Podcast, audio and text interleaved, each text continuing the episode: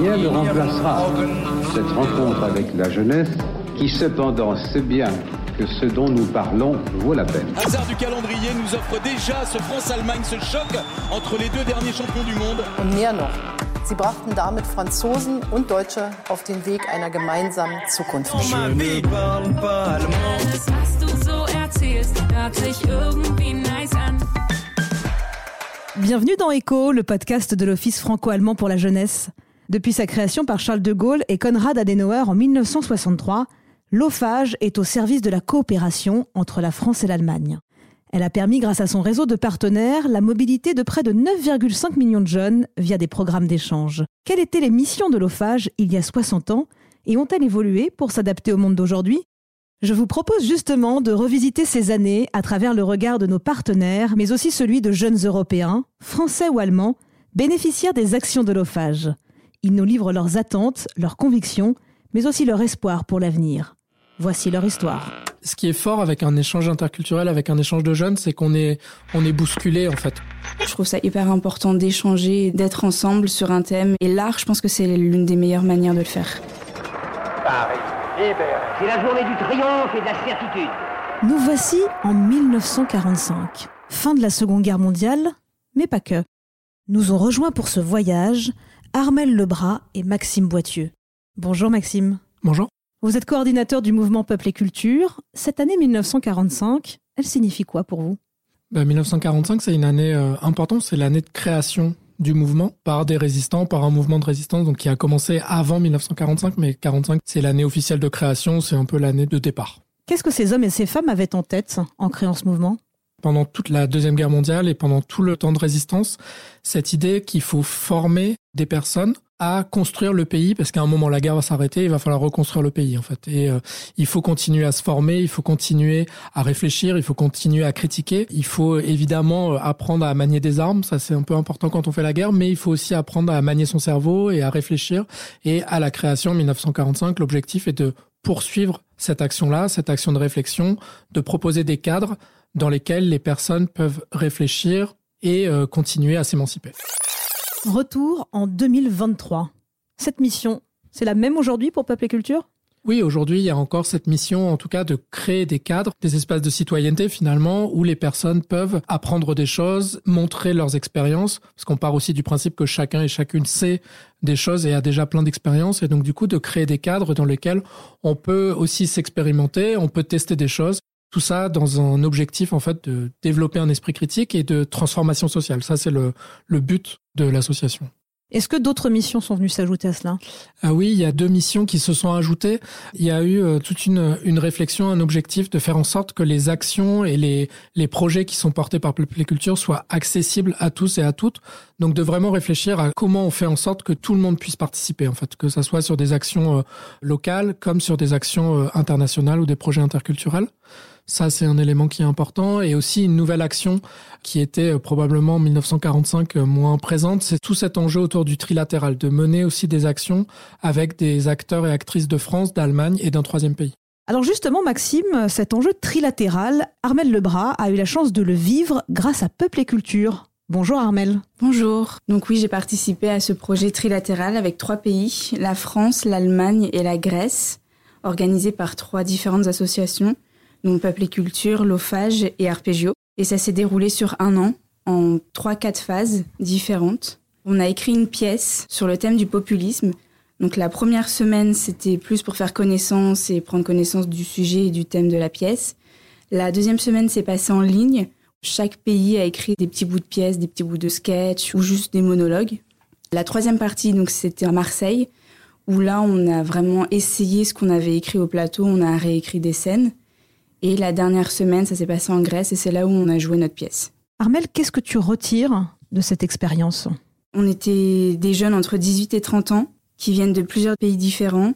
On apprend à se connaître à travers l'art, à travers la danse, euh, le théâtre. Et même, on a vécu ensemble pendant sept jours, on était tous ensemble. Du coup, on a appris vraiment au niveau des cultures des uns et des autres, euh, leur manière de vivre, leur manière de penser aussi, qui peut être un peu plus différent. Ça m'a appris plein de choses sur moi. C'est vraiment un échange. Comment échanger avec euh, d'autres personnes qui viennent de milieux différents. En fait, ça m'a fait grandir aussi quelque part parce que ça m'a appris aussi euh, ce que c'était que le populisme et comment les gens le voyaient. Ça nous a fait un point commun sur lequel se centrer. Et de là, en fait, on arrivait à réfléchir sur une thématique et euh, à chaque fois, on avançait un peu plus. À chaque fois qu'on se retrouvait, ça avançait un peu plus et on comprenait mieux ce que c'était que le populisme. En quoi ces échanges interculturels sont importants en 2023 Quels sont selon toi les défis pour les jeunes d'aujourd'hui? Aujourd'hui, c'est hyper important des échanges culturels euh, entre jeunes parce que chaque génération a ses jeunes. Chaque génération a aussi son monde différent avec l'histoire qui se passe dans le monde. Et puis pour moi, l'histoire, c'est quelque chose qui se répète. C'est comme un cercle. Il faut qu'on soit toujours en échange, qu'on soit ouvert sur le monde et pas juste centré sur nous parce que ce qui se passe chez nous, ça peut arriver demain dans un autre pays, c'est arrivé hier dans un autre. Du coup, je trouve ça hyper important d'échanger, d'être ensemble sur un thème. Et l'art, je pense que c'est l'une des meilleures manières de le faire. Pour moi, le théâtre, c'est vraiment un miroir de la société, un miroir déformant. C'est ce qu'on voit. Quand on est sur scène, on choisit un point de vue, on le montre. C'est forcément quelque chose qui s'est passé, c'est plus ou moins exagéré. Euh. Donc l'art, c'est important pour pas reproduire les erreurs du passé, parce que comme je le disais, l'histoire pour moi, c'est une boucle. Et donc, c'est pas une frise chronologique, c'est pas une ligne droite qui va seulement dans un sens, c'est quelque chose qui se reproduit. Et donc, l'art, c'est l'une des meilleures manières de le faire parce que c'est quelque chose que l'on voit, c'est quelque chose que l'on ressent. Et en fait, on y va justement pour voir quelque chose et c'est pas quelque chose qu'on nous montre par les médias, par un autre biais. C'est quelque chose qu'on voit et qu'on vit. Maxime, c'est donc cela le défi pour demain, pour Peuple et Culture, ne pas commettre les erreurs du passé? Ce message de dire euh, il faut que les personnes se rencontrent pour pas reproduire ce qui s'est passé avant, je crois qu'il est toujours présent. Alors il est peut-être moins euh, perceptible aujourd'hui quoi. Quand on voit la, la, guerre en Ukraine on se dit que c'est quand même finalement toute cette rhétorique elle est quand même euh, toujours pertinente aujourd'hui. Mais en tout cas qui est le fait de faire ensemble de créer des souvenirs ensemble de créer du collectif ça c'est un peu le, le cœur et je pense que ça c'est important en fait. Alors c'est une aventure incroyable on peut le dire ça crée forcément des souvenirs. Et quel est le plus marquant selon vous?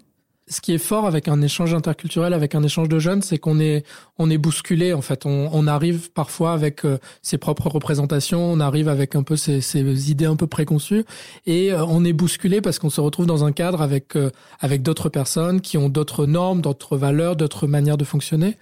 On avait organisé un échange franco-allemand avec des jeunes d'Île-de-France et des jeunes de Berlin.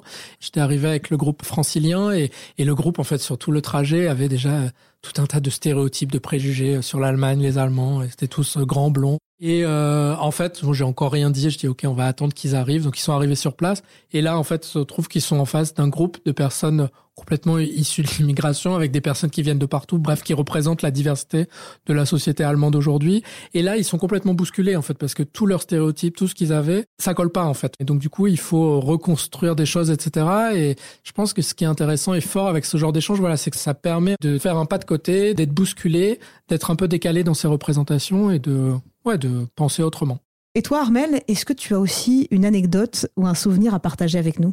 J'en ai un précisément en tête. C'est euh, pendant la dernière semaine où on était tous en Grèce, à Thessalonique. Donc on avait une journée libre dans la ville pour choisir nos costumes, visiter la ville, découvrir la ville. Et en même temps, l'équipe nous avait donné une mission à faire. Et on avait chacun un conte ou un film où il fallait reproduire euh, trois scènes différentes. Et donc on a tous joué le jeu. Il fallait le faire devant tout le monde, devant les gens et se filmer. Ensuite, il fallait qu'on fasse un petit montage et faire une projection de ce qu'on avait fait euh, dans la ville. Et c'était hyper drôle, c'était incroyable. Voilà, ça nous a tous rapprochés. Merci Maxime Boitieux et Armel d'avoir su nous faire voyager au cœur des missions de Peuple et Culture. Une association qui partage les mêmes missions que l'OFAGE. S'engager en faveur de la coopération franco-allemande et soutenir les échanges et les projets de jeunes de France, d'Allemagne et d'Europe. Une vision porteuse d'espoir, d'amitié et de paix. Vous trouverez plus d'informations sur le www.ofage.org, O-F-A-J, et sur les réseaux sociaux de l'OFAGE. À très bientôt pour l'épisode 2. Tchuss